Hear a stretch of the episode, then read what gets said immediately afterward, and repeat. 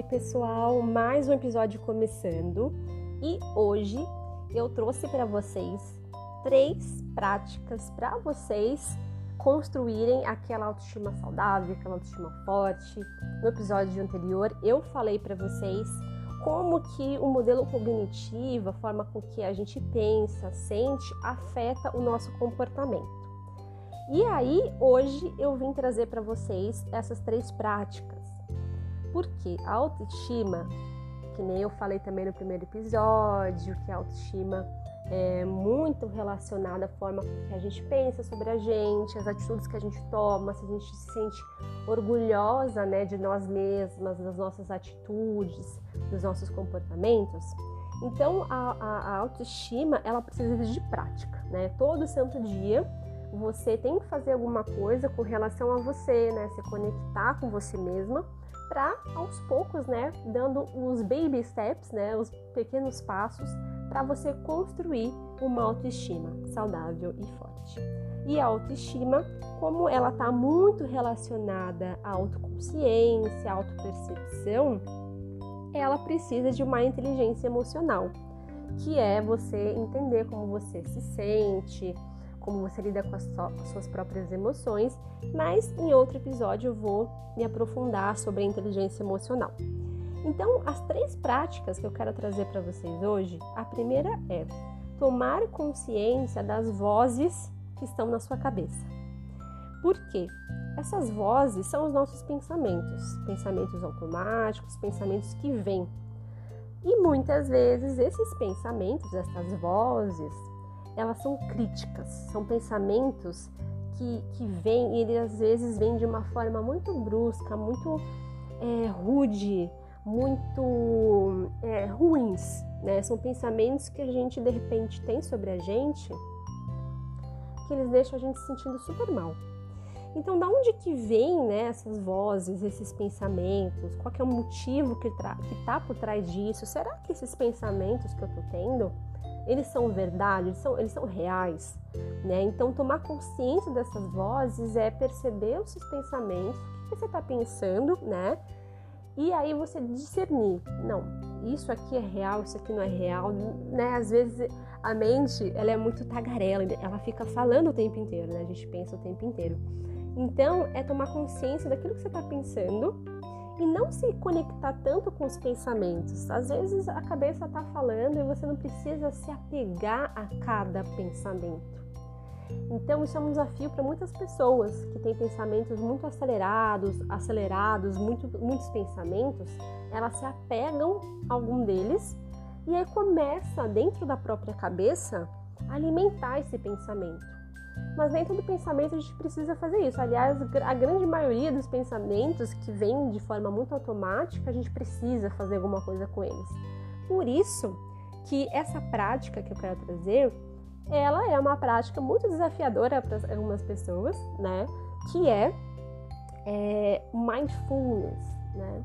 Eu vou me aprofundar também em outros episódios com relação a isso, que é a atenção plena, que é você ter atenção né, a, a, a você mesmo. Você pode também fazer é, mindfulness com outras coisas, mas aqui eu quero trazer para vocês o mindfulness com relação à sua própria cabeça.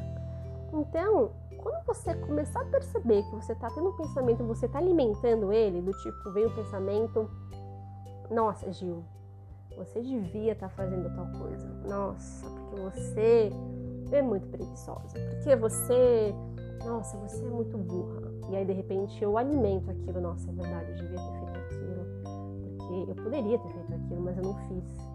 Nossa, então, sabe, você percebe que você está respondendo ao pensamento de uma forma que não é funcional. Então, discernir, não, eu estou pensando isso, mas não é real, né? Assim, não, eu realmente fiz é, o que eu conseguia fazer naquele dia, não consegui, mas tudo bem, eu faço no outro dia. Você pode responder de uma forma saudável, né, de uma forma que responde, de uma forma construtiva, ou você pode pegar esse pensamento e deixar ele ir, que essa é a proposta do mindfulness, né, de você deixar da atenção plena, é de você prestar atenção nos seus pensamentos, né, e deixar eles irem, como se fossem nuvens, porque nem todo pensamento a gente precisa se apegar e responder. A segunda prática que está ligada né, ao mindfulness é transformar esse monólogo, né, essa, essa bateção de boca que a gente tem dentro da própria cabeça, em um diálogo, que é justamente quando você começa a discernir né, se, se aquele pensamento é real ou não, se tem fundamento ou não, se ele está distorcido, né, que não, isso aqui não, não remete, né, não reflete a realidade, né, isso, nossa, eu estou vendo as coisas de uma forma muito, muito distorcida, que não é verdade. Então você transforma esse monólogo de você de repente estar tá com esses pensamentos vindo, que são críticos, que são negativos, que te deixam para baixo, e você conversa com ele de uma forma muito construtiva, né? De você tomar consciência deles e você começar a responder para esses pensamentos, tá? De uma forma construtiva, tá? Não é para alimentar. E aí você começa a descobrir o seu padrão mental.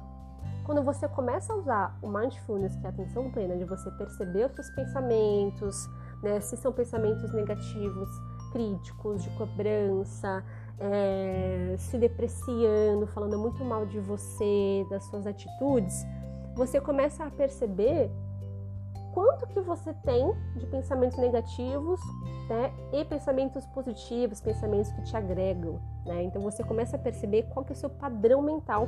Isso é muito importante porque, como eu já disse, né, é, os nossos pensamentos eles têm muita influência na, na forma com que a gente vai se sentir, na forma com que a gente vai se comportar.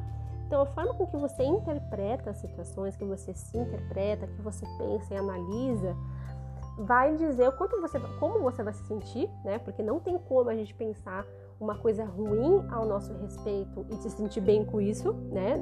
É uma incoerência e se comportar de uma forma saudável, não tem como. Então você tá vendo que uma coisa tá ligada à outra.